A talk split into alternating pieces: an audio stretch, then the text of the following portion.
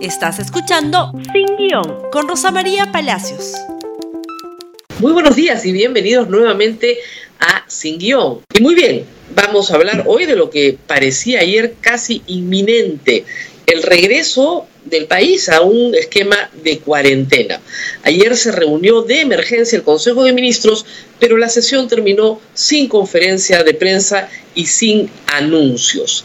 Las cifras vienen, como ustedes saben, las cifras de la pandemia en el Perú, muy mal, pero realmente muy mal. Si en la primera ola tuvimos una curva que no paró de subir, ¿no es cierto? Sin parar hasta junio, cayó un poquito, subió en julio de nuevo y en agosto comenzó a bajar, fueron varios meses, pero de crecimiento sostenido. Hoy tenemos una curva que en cuatro semanas está prácticamente vertical, va hacia arriba a toda velocidad sin que tenga un crecimiento sostenido, ¿no es cierto?, pero más dilatado. El asunto es grave porque eso significa que se saturan, se saturan todos los servicios sanitarios. El día de hoy hemos conocido las eh, declaraciones de la Sociedad Peruana de Médicos Intensivistas que señalan que solo en Lima hay más de 650 personas esperando una cama UCI y que esa cifra podría ser de 1.300 personas a nivel nacional.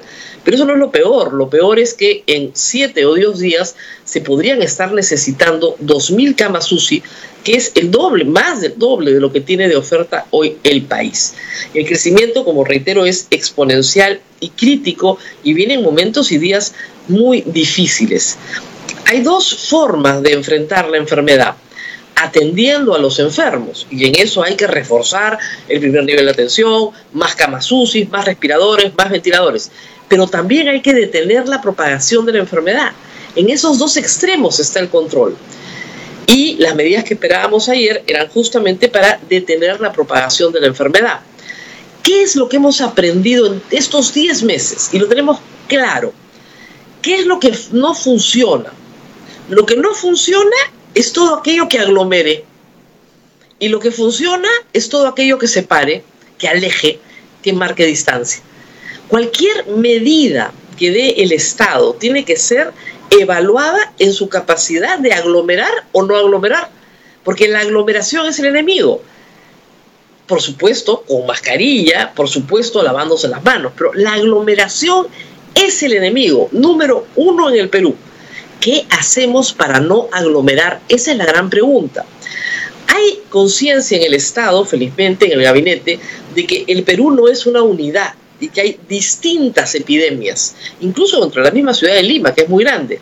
Hay distintas epidemias y esas distintas epidemias tienen un distinto tratamiento.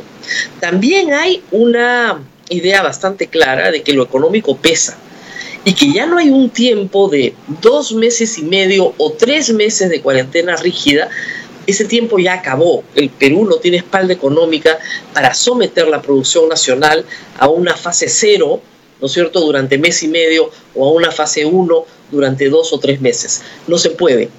¿Nos van a mandar a cuarentena? Es probable, pero con una medida mucho más quirúrgica. Y también hay conciencia en el gobierno de que no todas las actividades tienen que cerrar, porque no todas las actividades aglomeran. Hay actividades económicas que pueden seguir funcionando, como todas las de las industrias extractivas, que son normalmente confinadas ¿cierto? Una tarea de pesca en alta mar es un espacio confinado, una mina es un espacio confinado, incluso hasta construcción civil puedes mantener la distancia en el trabajo. No todas las actividades tienen que cerrar ni pueden cerrar, pero hay algunas que sí tienen que cerrar.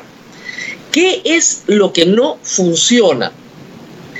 Y en eso sí no hay consenso en el gobierno, lamentablemente, porque se combina una medida, medida punitiva para controlar al infractor con una medida para protegernos de la aglomeración. Y me refiero a los toques de queda, realmente son un disparate, pero hasta ahora no se entiende. Es decir, si yo quiero que la gente no vaya al mercado, ¿no es cierto? Hago que más horas estén disponibles para que la gente no se aglomere en el mercado. Si yo quiero que la gente no se aglomere en el transporte público, Yo pongo más horas de transporte público, 24 horas de mercado, 24 horas de transporte público. No lo cierro nunca. ¿Para qué? Para que esté siempre ventilado, haya poca gente. No basta con reducir el aforo. Somos un país muy informal. Los aforos los cumplen los formales, los informales no los cumplen. Por lo tanto, no es un tema de toque de queda, de punición y castigo. Hay, sí, cientos de personas en fiestas COVID de manera muy responsable, pero hay millones de personas contagiándose durante el día. Millones.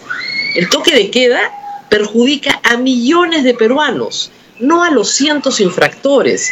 Pero esa visión punitiva que eh, es exacerbada en las noticias que ven ustedes en la televisión, es la que nos está matando. Tenemos que tener centros de abastecimiento de productos básicos abiertos las 24 horas del día para que la gente no se junte, porque lo que mata es la aglomeración. Y la aglomeración sin mascarilla, por supuesto, mata muchísimo más. Delivery 24 horas servicios 24 horas. No basta, reitero, con reducir el aforo si reduces las horas del día. Ayer se discutía si Lima tenía que pasar a un toque de queda a las 7 de la noche. Gran error. No lo hagan. Eliminen los toques de queda. Los toques de queda los estamos cumpliendo todos los peruanos que no nos vamos a reunir con nadie. No podemos reunirnos con nadie, reitero, porque la reunión es lo que mata nos obligan a aglomerarlos. Y, por supuesto, hay algunas cosas que sí se pueden hacer rápidamente. En materia de teletrabajo, yo transmito este programa hace varios meses, hace 10 meses, a través de una estrategia de teletrabajo. El Estado peruano puede mandar a todo su personal 15 días a teletrabajo, lo puede hacer. Toda la empresa privada que puede ir a teletrabajo debe ir a teletrabajo de una vez de una vez, mandarlos a todos a teletrabajo. Delivery al máximo, 24 horas al día. Y de esa manera reducimos la cantidad de gente en transporte público. Y al reducir la cantidad de transporte público, un transporte público que actúa en horarios muy extendidos, se reduce la aglomeración. Tenemos que reducir la aglomeración. Eso es lo central.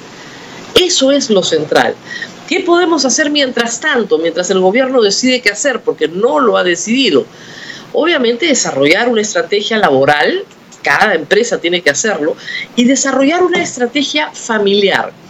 Nos han dicho que va a ser corto, no van a ser cuarentenas, reitero, de dos meses ni de tres meses, va a ser corto, 15 a 30 días, no se puede más porque la economía no da más, va a ser corto y nos van a dar tiempo para organizarnos. Es decir, vamos a tener tal vez 24 o 48 horas o más para organizarnos. Por lo tanto, usted tiene que tener una estrategia familiar.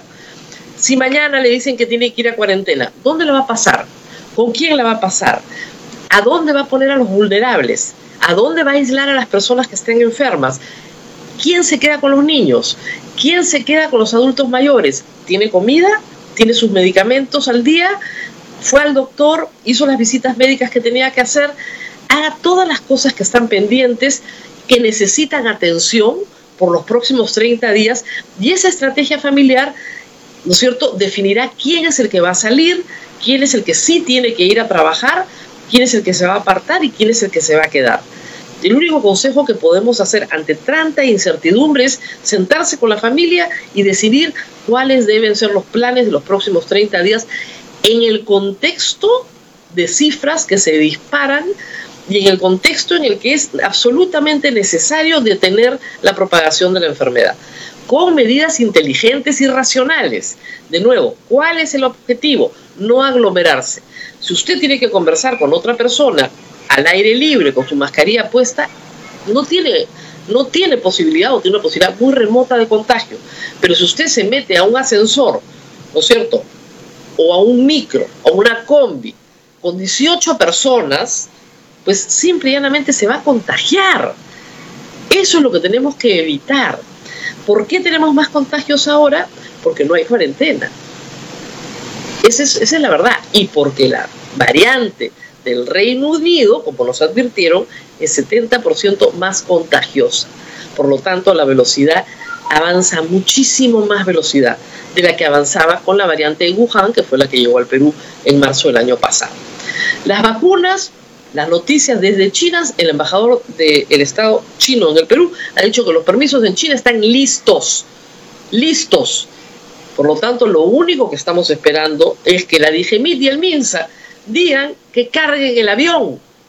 Y en cuatro días están las vacunas en el Perú para toda la primera línea de atención que ahora, de nuevo, se está jugando la vida en una situación crítica.